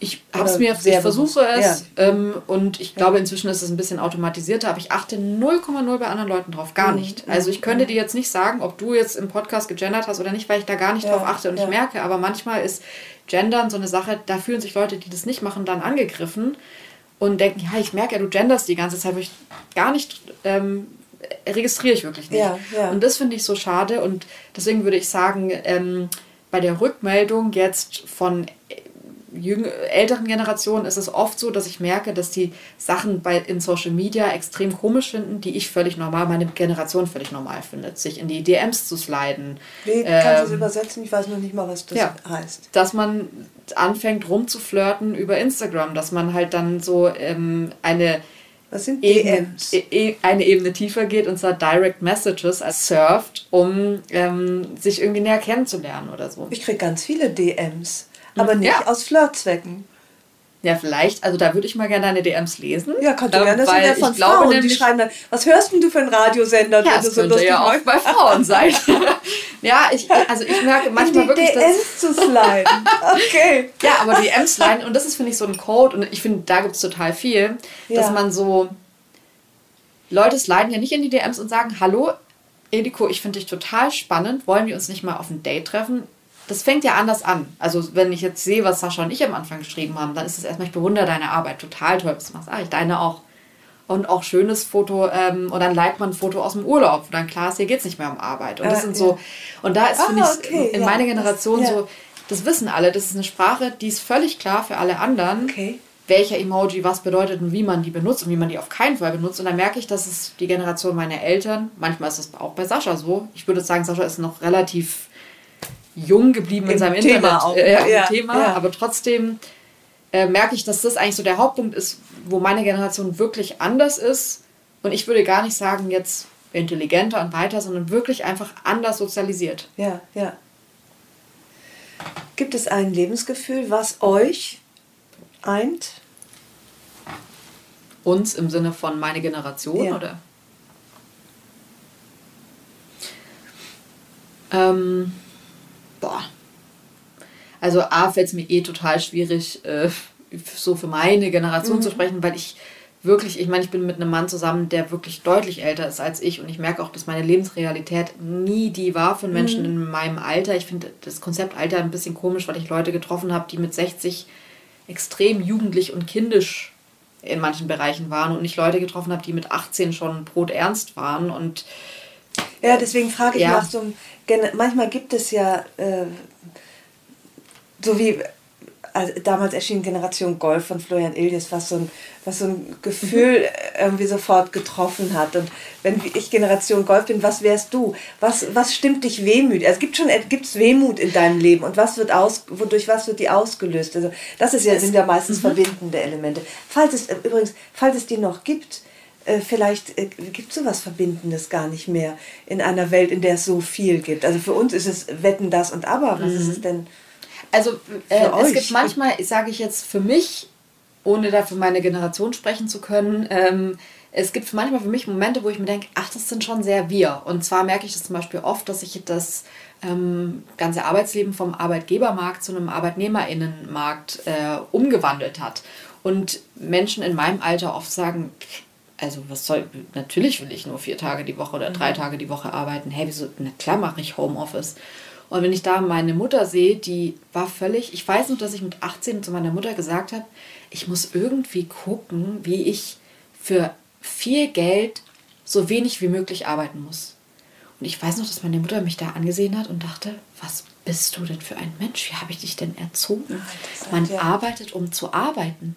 Man arbeitet nicht, um irgendwie jetzt hier einen größeren, man geht arbeiten, um zu arbeiten. Und sie hat mir auch, meine Mutter ist Lehrerin, ähm, als ich so auf Berufssuche war, so einen Brief gezeigt, der für sie, glaube ich, total wichtig war. Und sie war so stolz, dass sie den aufgehoben hat und meinte, guck mal, das habe ich irgendwie bekommen, als ich mit 27 angefangen habe ähm, zu arbeiten oder mit 25.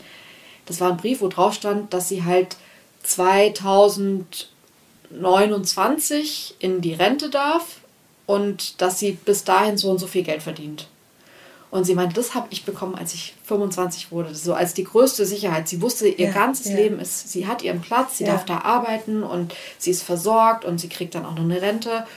Und für mich war es so das einengste Bild, was man nehmen könnte fürs Berufsleben. Ich hätte mich niemals auf einen Beruf einigen können, in dem ich irgendwie weiß, dass ich dann tatsächlich das arbeiten muss. Und ich finde, mhm. diese Arbeitswelt ist wirklich anders geworden und ich merke, dass da meine Generation oft ein ganz anderes Verständnis hat, dass man eben kündigt, ohne eine neue Arbeitsstelle zu haben, dass man das auch nicht schlimm findet, mal Arbeitslosengeld zu beziehen, bis man halt was Neues findet. Ja, und ja, ja. da merke ich, dass so ein Ethos bei meinen Eltern noch da ist. So, das gehört sich nicht und man muss doch und das ist doch aber so und so machen es doch alle. Und das finde ich total interessant, dass ähm, diese Generationen das bei mir und vor allem Jüngere so furchtlos sind und so. Wir ziehen das jetzt durch, obwohl man ja eigentlich sagen muss, wenn man jetzt so diese Themen wie Rente und so ansieht, sieht es wirklich extrem ja. beschissen aus für Menschen in meinem Alter oder jünger. Furchtlos oder auch, äh, auch äh, ich weiß, eine Freundin von mir hat einen Sohn, der 28 ist, der auch möglichst wenig arbeiten möchte, viel Freizeit, aber auch nicht allzu wenig Geld dafür bekommen man sagt, sag mal, hat jetzt was, äh, äh, äh, was sind das auch für Ansprüche dem Leben gegenüber? Das, das kann ich schon verstehen, mhm. dass das so eine äh, Haltung ist, die auch Befremden auslöst.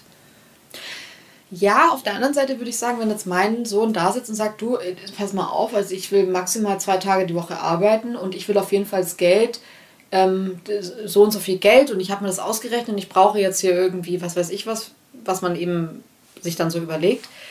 Ich finde dann darüber zu reden und zu sagen, ach interessant, was, wie hast du dir denn vorgestellt, da hinzukommen? Ähm, ich finde es schon, ich denke mir manchmal, dass die Generation meiner Eltern, dass da so Erbe und so noch ein viel größeres Thema war. Das war bei uns jetzt gar nicht so ein Thema. Also alles, was wir jetzt so gemacht haben und ich habe gut verdient direkt nach dem, ich habe zum Beispiel entschieden, dass ich das Studium nicht zu Ende machen will. Ja. Jura hätte man auch erstes ein zweites Staats Staatsexamen machen können und ich habe aber gemerkt, Alter, dann sitze ich da bis Mitte 30 irgendwo und muss für wenig Geld unfassbar viel arbeiten, muss mich wahrscheinlich auch gegen den, die Familie entscheiden, ähm, um die Karriere irgendwie mhm. zu machen. Mhm da habe ich gemerkt, es ist für mich Kosten-Nutzen irgendwie nicht richtig ja, drin. Ja. Und ich glaube, dass es viele Leute gegeben hätte, früher, die gesagt hätten, aber, also ich hatte gute Noten und es war alles super eigentlich. Ja. Und ich habe dann aber gemerkt, das will ich nicht. Und dann zu sagen, okay, ich gehe irgendwie den schnellen Weg, habe dann diesen Bachelor of Law gemacht, was man zum Glück inzwischen in Deutschland auch machen kann. Und habe gedacht, jetzt habe ich den Abschluss in der Tasche und hau rein. Ich kann ja noch mal irgendwann da weitermachen, aber ich wusste eigentlich, ich bin weg.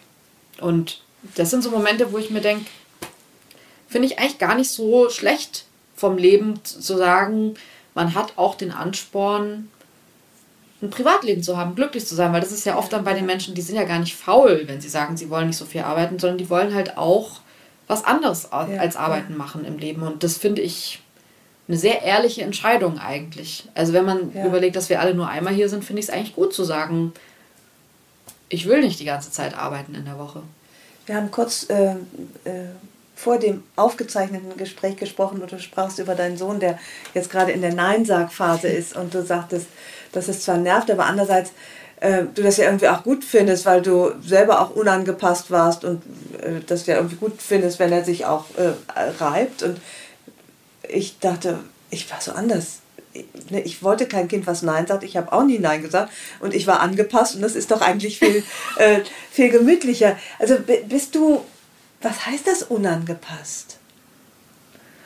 Bist du immer noch unangepasst? Ist das was, was man ganz dringend bleiben muss? Und wenn ja, wie werde ich's? Also ich finde, Gibt's noch eine Chance.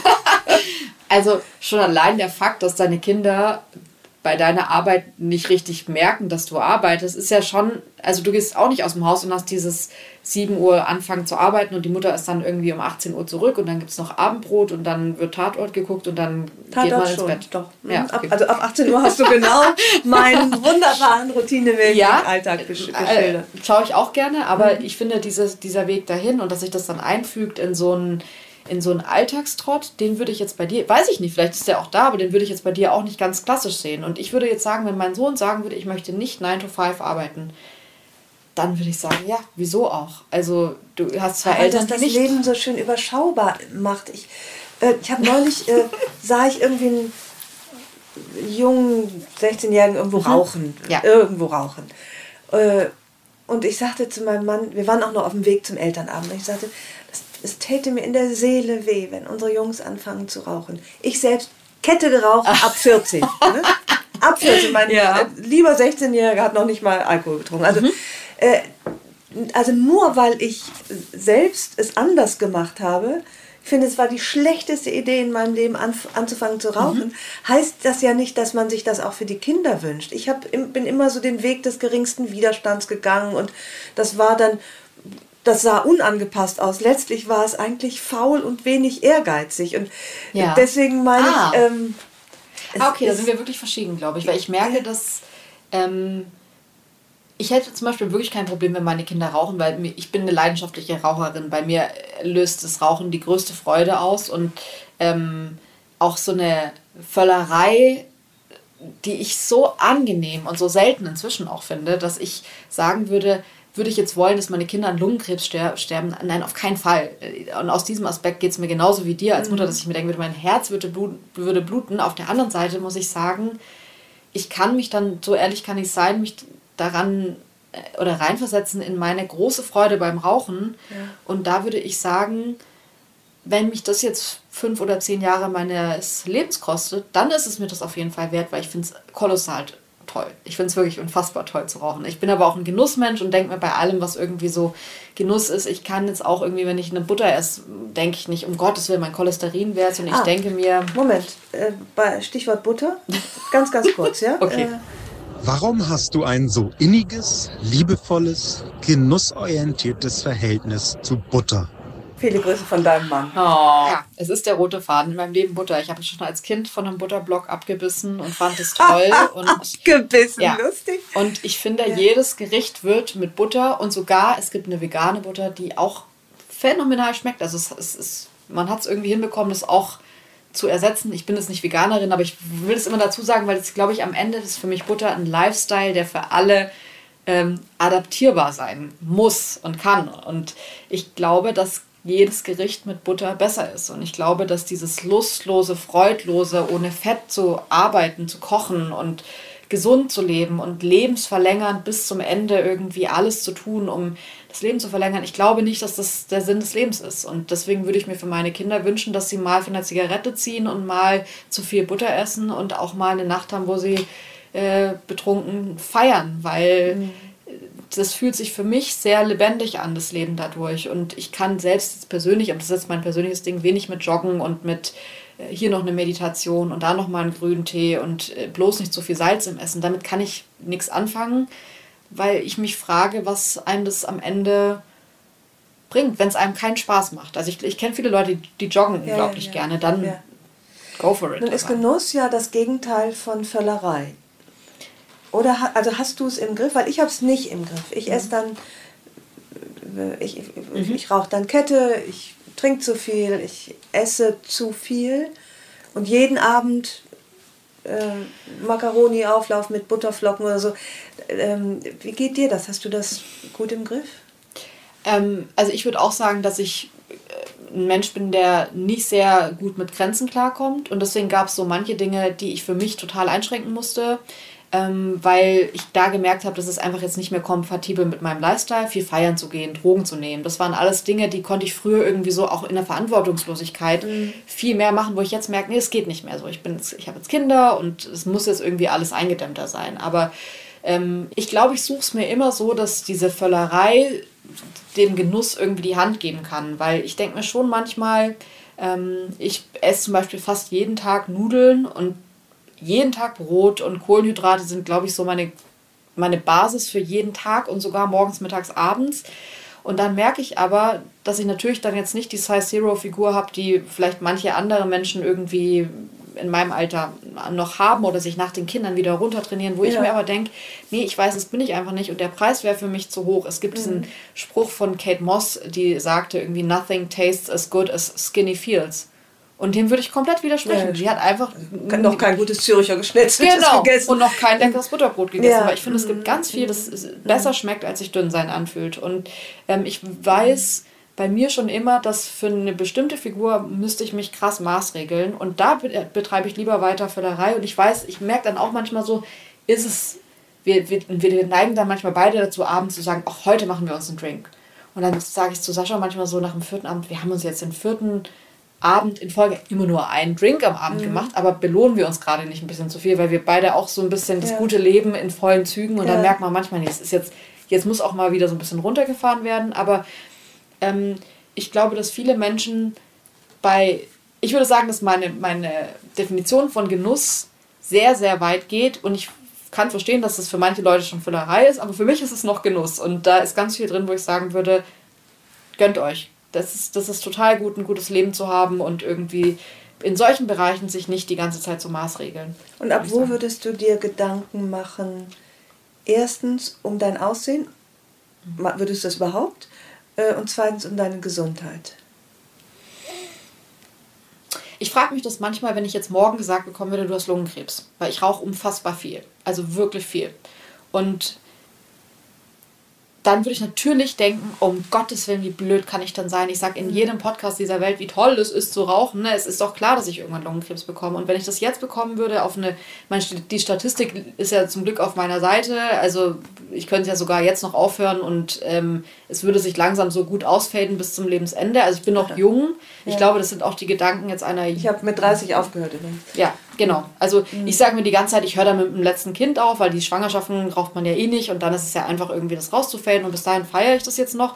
Ja. Auch weil ich dann schon merke, hm, ich will nicht so viel rauchen vor den Kindern sein und ich kann nicht wenig rauchen vor den Kindern sein, das bin ich leider nicht. Ja. Ähm, das ist vielleicht so eine Grenze und beim Aussehen ging es mir auch so. Ich glaube, das ist so ein persönliches Ding. Ich glaube, dass man persönlich gucken muss. Ich, mir ging es nach beiden Schwangerschaften so. Ich habe unfassbar viel zugenommen in beiden Schwangerschaften, 30 Kilo. Und ähm, da habe ich es plötzlich aussehen, aussehenstechnisch und aber auch so beim einfach Treppe hochsteigen gemerkt. Ich packe das nicht, muss das wieder runterkriegen und habe das relativ hart. Und dann bin ich auch eine Person, ich esse dann wirklich nichts. Ich esse dann so lange nichts, bis äh, ich das runter habe und dann ist es auch wieder unten und okay. Ja, ja, ja. Und jetzt esse ich gerade wieder normal, weil es unten ist, aber ich habe eine lange Zeit echt nichts zu Abend gegessen und nichts gefrühstückt, weil ich dachte, ich will das jetzt lieber schnell runter haben und Sport ist bei mir keine Option, deswegen muss ich dann irgendwie wirklich, ja, weniger als die Hälfte essen. Und das, finde ich, hat man aber so drin und ich glaube, dass man da wieder ein bisschen mehr hinkommen muss. Bei manchen Sachen aber auch zu sagen, nee, das gönne ich mir jetzt aber auch und das ist okay. Weil ich finde, man kommt schnell in wenn ich jetzt anfangen würde zu joggen und dann noch den Kaffee ersetzen würde und dann viel schlafen würde und dann nicht mehr trinken würde, ähm, dann spare ich ja so viel Gefahrenpotenzial für meinen Körper ein, dass man in so einen Strudel kommt. Ich würde dann vielleicht in einen Strudel kommen und mir denken, jetzt will ich es aber auch richtig optimieren und ich will eigentlich irgendwie ja. Ich denke manchmal, ich denk manchmal ähm, ich habe hab jetzt äh, hab dir erzählt, ich trinke keinen Alkohol mehr, ich rauche nicht mehr, ich, Joggst du? Äh, ich schwimme, ah. ich jogge manchmal, ähm, also versuche mich zu bewegen. Ich gehe zur Akupunktur und ich mache dies und jenes und, äh, und esse jetzt auch immer das Anne Fleck Frühstück mit Leinöl und, äh, und mhm. Äh, Weizenkeim und was weiß ich. Und, ähm, und manchmal denke ich, wenn ich das schon viel früher gemacht hätte, in deinem Alter schon oder noch ah. zehn Jahre früher, wie viel mehr Lebensenergie hätte ich womöglich auch gehabt. Also mhm. diese durchsoffenen Nächte und dann die, äh, die verkaterten Tage, äh, jetzt das Extrem davon, aber auch, äh, also komisch, manchmal tut es mir leid um all das, was ich meinem Körper auch angetan habe. Das mhm. ist so eine, das, das, das ist eine Sichtweise, die sich bei mir verändert hat.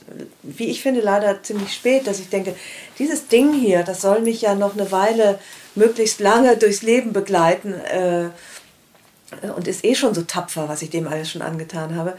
Wäre schön gewesen, ich hätte ihn früher besser behandelt. Ich merke total oft in Runden, ähm, wenn man so, wenn ich mit Freundinnen unterwegs bin und wir trinken alle sehr viel, dann habe ich das am nächsten Morgen absolut nicht, dass ich denke, oh Gott, haben wir viel getrunken, oh Gott, und dann haben wir noch den Döner gegessen nachts. Ja.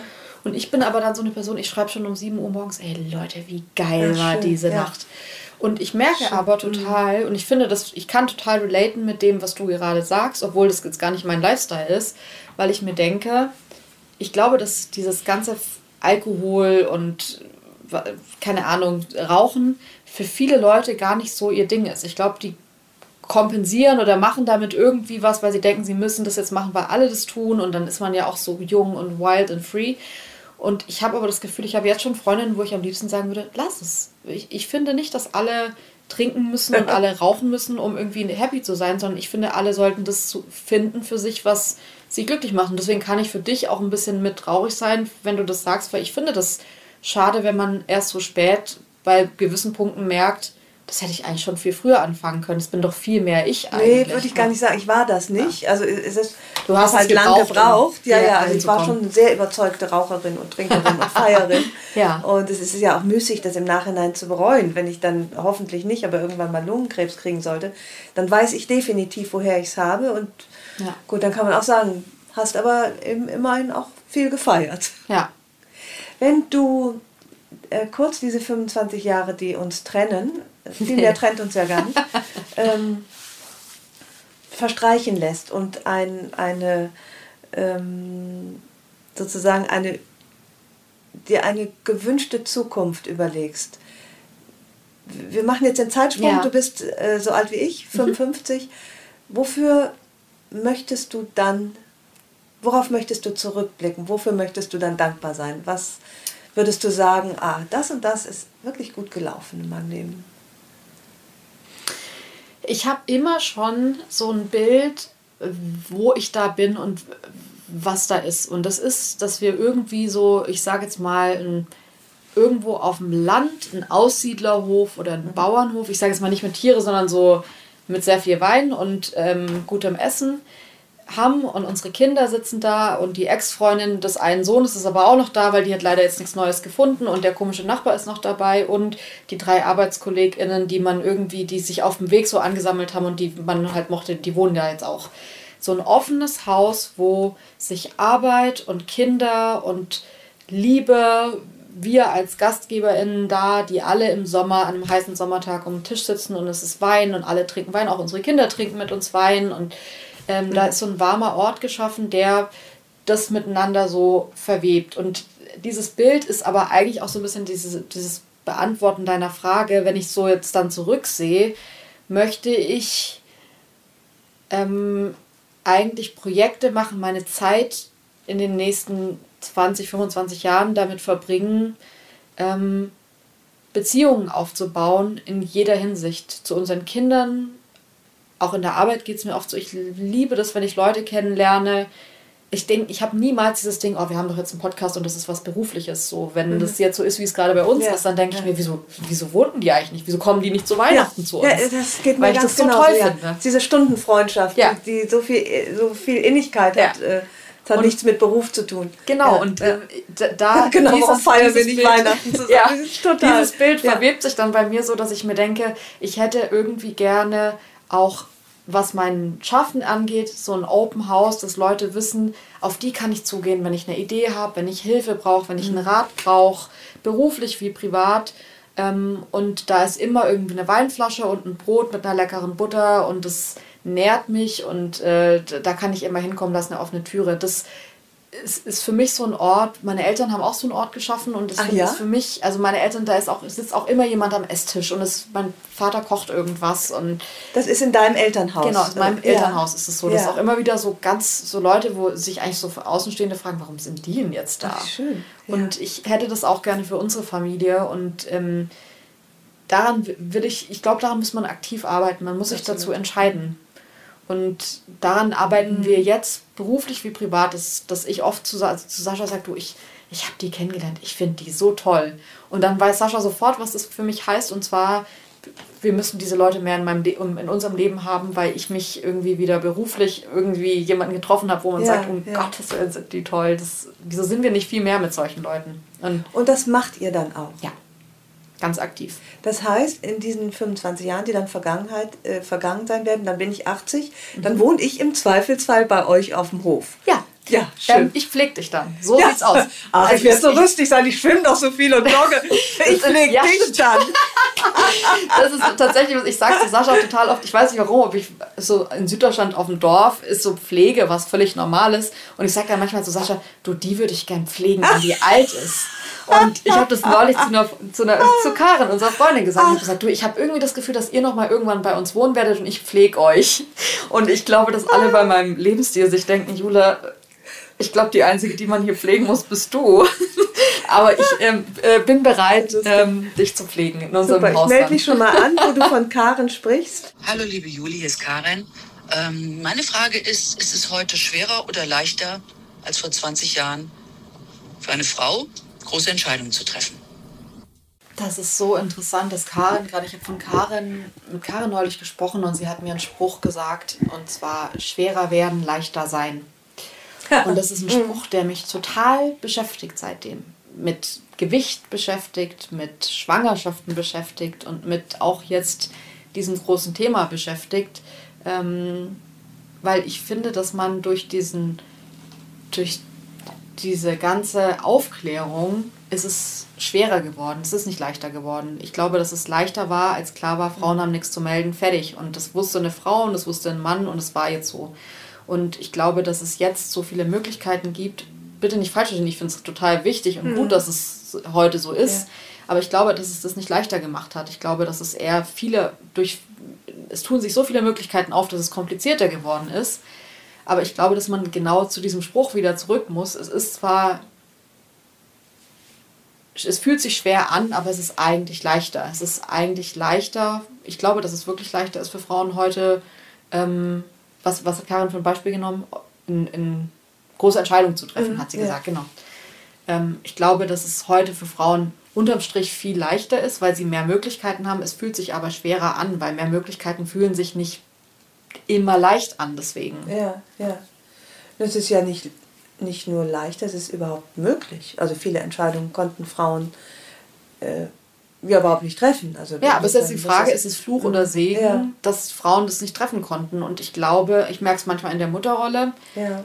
es ist schwierig. Also ich finde es ja. schwierig, nicht mehr zu wissen, was wird von mir erwartet, was muss ich erfüllen, wie komme ich dahin, ähm, sondern so alles offen zu haben. Ich glaube aber grundsätzlich unterm Strich, dass es eben viel, viel besser natürlich ist als früher weil man eben bis zum ersten Mal so richtig Möglichkeiten hat, für die ja auch meine Generation davor krass kämpfen mussten. Ähm, und ich hier stehe jetzt da und sage, oh, ich weiß nicht, wie ich mich entscheiden ja, soll. Ja. Dabei dachte, durfte meine Oma noch nicht mal irgendwie alleine in der Wohnung mieten. Cool, ja. danke. Ja, ja, ja. Aber schwerer werden, leichter sein, glaube ich, ist da total wichtig. Ich glaube, es ist wichtig, sich damit auseinanderzusetzen und es ist bloody anstrengend, empfinde ich auch jeden Tag so. Ich empfinde es nicht als leicht und ich finde auch den Umgang, wie Frauen, vor allem Frauen miteinander umgehen, in dieser ganzen Debatte finde ich so unkollegial und falsch und in welcher Debatte? Sprichst du von Müttern? Sprichst du generell von Frauen? Frauen? Äh, vor allem, wie Frauen mit Frauen umgehen. Also, oh. dass es viele Männer in unserer Gesellschaft gibt, die das noch nicht verstanden haben, finde ich schade und finde ich auch ein bisschen zurückgewandt. Aber dass so viele Frauen ähm, so unversöhnlich mit Frauen sind, die vielleicht noch nicht so weit sind, die, denen vielleicht mal ein Fehler da passiert ist, ähm, dass es immer wieder so Debatten gibt, wo sich Frauen gegenseitig zerfleischen. Und gerade die Frauen, die so aufgeklärt sind, sagen, wie kann man das noch sagen in so einer Weise, wo ich mir denke, das finde ich schade. Das glaube ich nicht, dass es hilft. Und ich finde das unkollegial, dass man nicht alle mit hochzieht und nicht dieses Ding weiterkämpft, für das, für das unsere Mütter und Großmütter gekämpft haben. Und zwar zu sagen, wir müssen alle irgendwie da hinkriegen und es dürfen trotzdem Frauen noch nebeneinander existieren und äh, es, es gibt nicht den einen Weg. Nicht, wenn mhm. alle den gleichen Zugang zu Wissen haben, kommen sie zum selben Ergebnis. Und das finde ich ah, ja. gerade, ähm, empfinde ich das selbst als eine sehr angespannte Stimmung. Und ich treffe viele Frauen, die so verunsichert sind und sagen, ich weiß gar nicht, was ich sagen darf. Und darf, soll ich jetzt Feministin sagen oder bin ich das eigentlich gar nicht, weil ich noch nicht richtig da bin, wo ich ja, mir denke, ja, ja, Empfindest du da ähm, Feministin als besonders unversöhnlich? Also ich merke es gerade auch in anderen, in Anführungszeichen, Bubbles im Internet so. Auf Twitter merke ich, dass es, glaube ich, gerade ein allgemeines Problem ist, ähm, dass man dass manche Teile der Gesellschaft schon zu neuen Erkenntnissen oder zu neuen Wissensständen gekommen sind und andere noch nicht und das aber so ausgetragen wird in so einem Ich bin besser als du mhm. und mhm. was bist du eigentlich, wie kann dir das denn noch passieren und so. Und sprichst so du von Strafe oder von, von wo, wovon genau sprichst du? Ich spreche jetzt gerade so von einem Internetumgang, also ja. so ich sage es mal, wie Feministinnen untereinander miteinander umgehen, wie auch Menschen miteinander umgehen, die also in diesen ganzen Debatten, wenn ich jetzt so gerade diese nehmen wir jetzt mal dieses Winnetou-Beispiel oder so. Ja. Dann glaube ich, dass es, ich bin wirklich der Meinung, dass man das nicht mehr lesen sollte und ich bin wirklich der Meinung, dass es veraltet ist ähm, und dass auch irgendwie Kinder nicht mehr als Natives irgendwie sich verkleiden sollten im Kindergarten und irgendwie Cowboy und Indianer spielen sollten. Ich glaube aber, dass man das anders rüberbringen muss. Ich glaube, dass man die Leute anders abholen muss. Und ich glaube nicht, dass alle so unversöhnlich sind, wie das in dieser Debatte die ganze Zeit ähm, verhandelt wird. Und ich mhm. glaube, dass diese Unversöhnlichkeit bei diesen Themen, dass man dann plötzlich Angst bekommt, überhaupt noch was dazu zu sagen oder vielleicht auch Zweifel zu äußern, die, ja. finde ich, wichtig sind, auch, ja, dass man sich auf was einigen kann, die merke ich gerade in den Bereichen im Feminismus, merke ich sie total. dass sich Frauen immer wieder gegenseitig angehen und über den Mund fahren und sich aus- und abgrenzen. Ja. Und vielleicht ist es auch richtig und wichtig und es hilft total, weil manche nach vorne preschen und ähm, so eben den Weg für andere ebnen. Ich empfinde es gerade aber als unangenehm und schwierig und unversöhnlich. Ja, das stimmt. Das geht mir auch so. Ich bin dann eher, ich bin eher auf der Seite derer, die äh, nicht mehr so richtig wissen, was sie noch nicht gar nicht sagen dürfen, also da fühle ich mich jetzt nicht so gemaßregelt, mhm. sondern tatsächlich auch, wie ich,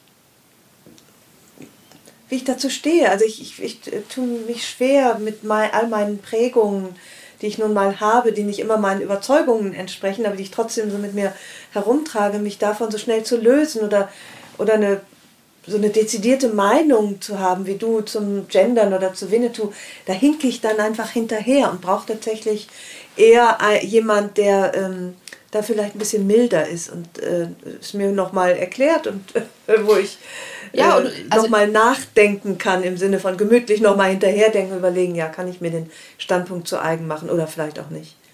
Ja, und dieses oder vielleicht auch nicht ist für mich schon eine Sache, das wird heutzutage nicht mehr richtig an und wahrgenommen. Und das mhm. finde ich schade. Das finde ich schade, dass viele Leute das stimmt, schon ja, ich meine, du steigst ja eigentlich leise aus der Diskussion aus. Du fragst dann gar nicht mehr nach in dem Moment, weil du denkst, oh, ich bin ja noch gar nicht so weit, die weiß da schon viel mehr und jetzt blo ja. bloß nicht mit einer negativen Frage auffallen, wo ich mhm. mir denke, wir mhm. verlieren Menschen, Diskurse, weil sich viele einfach ausgeschlossen fühlen oder Angst ja. haben, da irgendwie jetzt was zu sagen, was in eine komische Richtung geht. Und das finde ich schade. Ich glaube, dass Diskussion ja. grundlegend gut mhm. und richtig und reinigend ist. Und ja. Oder man dann auch das, ja, so das Interesse aneinander verliert, weil man die, ja, die Reibung gewisser, bei gewissen Themen sagt, ach, dann ist das einfach jetzt auch nicht mehr meins. Da ja. äh, steige ich aus, das ist mir zu anstrengend oder zu aufgeladen. Ja. Ah, ich freue mich schon, wenn ich 80 bin. Und ich dich pflege. Ja so verbleiben wir. Wir sagen jetzt, äh, wir sagen Tschüss. Ja. Fröhliche Weihnachten. Fe Weihnachten feiern wir schon mal Probe halber. ja. Dann sehen wir, wie es läuft. Es war mir eine wunderbare äh, Begegnung und Abenteuerreise in die nachfolgende Generation. Vielen Dank für die Einladung. Es war wunderschön. Sehr, sehr gern.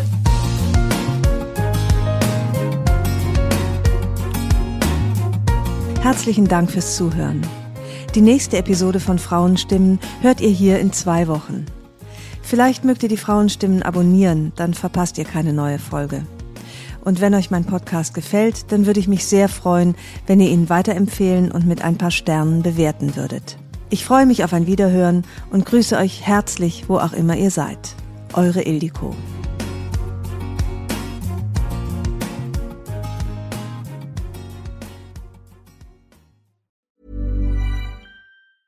Planning for your next trip?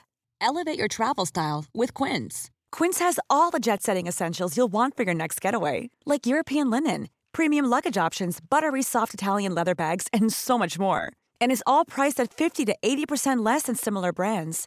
Plus, Quince only works with factories that use safe and ethical manufacturing practices. Pack your bags with high-quality essentials you'll be wearing for vacations to come with Quince. Go to quince.com/pack for free shipping and 365-day returns.